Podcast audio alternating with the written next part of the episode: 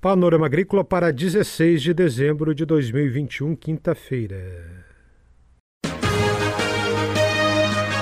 A EPAGRE e a Secretaria de Estado da Agricultura e da Pesca apresentam Panorama Agrícola, programa produzido pela Empresa de Pesquisa Agropecuária e Extensão Rural de Santa Catarina.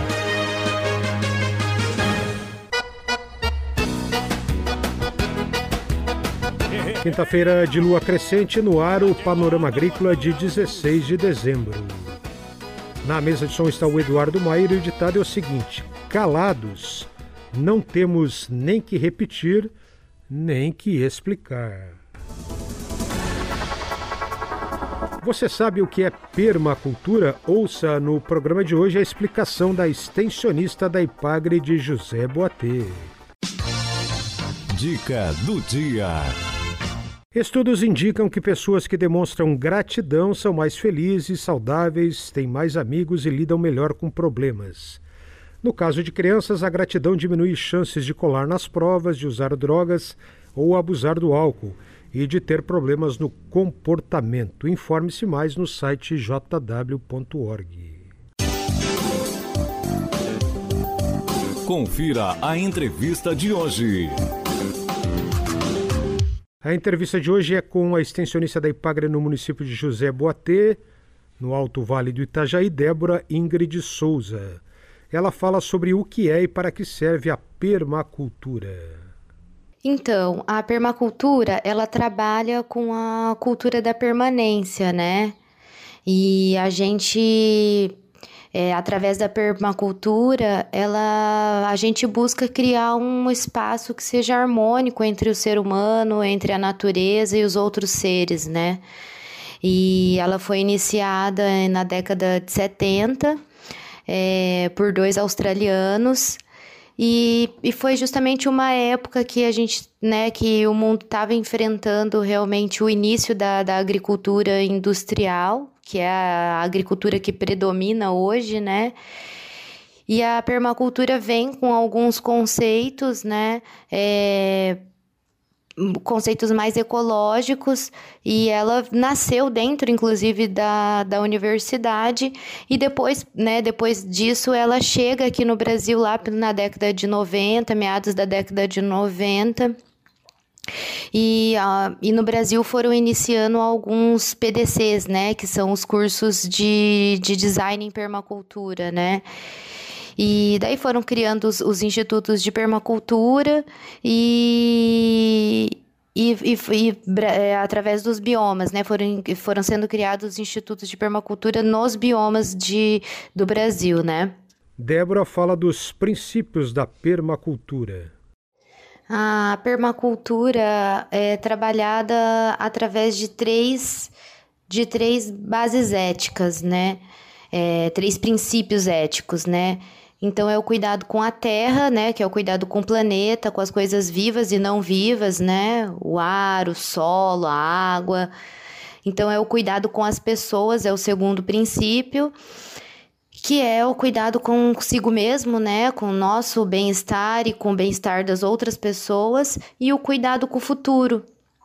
É, analisar e planejar até onde que é saudável é, a gente explorar, a gente né, é, usar os meios da natureza. Então é o cuidado com, com o que vai, a gente vai encontrar no futuro, né?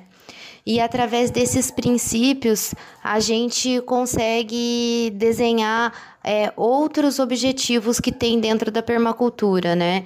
Observar, interagir, é, né? Observar antes de, de, de realizar, utilizar a biodiversidade que a gente tem ao nosso favor, usar é, é, soluções pequenas e lentas. É, então são vários, vários, vários princípios, né, dentro desses três princípios principais que a gente tem que observar para poder agir num, num, num desenho permacultural, para poder desenhar, né? Então, é, são várias análises que tem que ser feita antes para a gente propor as soluções é, que se adequem entre as, né, as soluções que se adequem para as pessoas que estão vivendo nesse local, para planejar a forma produtiva. Então a gente né, começa a partir do contexto, dessa interpretação, dessa análise, dessa conversa com as pessoas e observação, as energias que estão ali, né? Energia de, de sol, né? A precipitação da, da chuva, para a gente entender o que, que a gente tem de recurso para depois ser desenhado esse ambiente, né? Ambiente produtivo, ou enfim, né? Desde da, da a, a permacultura trabalha com zonas, né?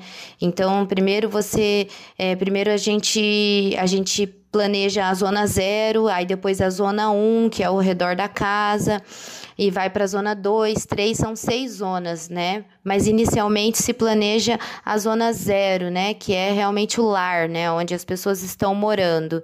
E daí depois vem os entornos e vai se afastando o planejamento até que a gente planeje uma propriedade ou um ambiente, né? Uma vila, uma comunidade como um todo.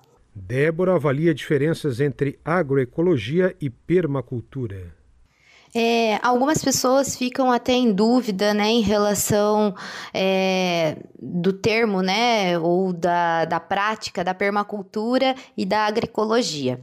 No meu entendimento, a agroecologia, ela, vamos imaginar ela como um, um grande guarda-chuva, né? Então, a agroecologia é a forma de, de, dar, de se produzir alimentos, enfim, é, até um, um, uma, uma ciência, uma, um modo de vida, um movimento social, né? Mas que está em cima de todas a, a, a essa, essas outro, esses outros conceitos de agricultura ecológica que foram sendo criados, né? A agroecologia é, inicia é, esse conceito lá no começo do, do, do século XIX do século XX, perdão, é, né, do século passado, e mas é basicamente é, o modo de se produzir que a gente é, que a gente via anteriormente a essa agricultura industrial é, que a gente vê hoje massificada, né? Então, é, a diferença, na verdade, é que é basicamente de nome, né? E alguns conceitos que a permacultura é, criou, né? Os, esses, os, os, os criadores da permacultura, né? Esses australianos, eles se basearam também na agroecologia para criar alguns conceitos e que, né? Alguns princípios que são prioridades dentro da permacultura, mas eu acredito que Outras formas de agricultura ecológica também estão dentro da agroecologia. Então, a gente tem aí agricultura biodinâmica, agricultura natural, né? a própria agricultura sintrópica.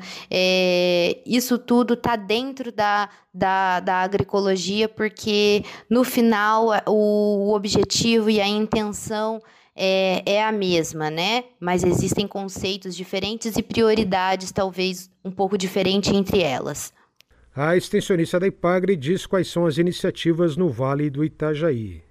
Ah, aqui na região do Vale do Itajaí, é, a gente tem algumas iniciativas, então, com o Instituto de Permacultura do Vale do Itajaí, que tem a sua sede em Blumenau e em Dayal.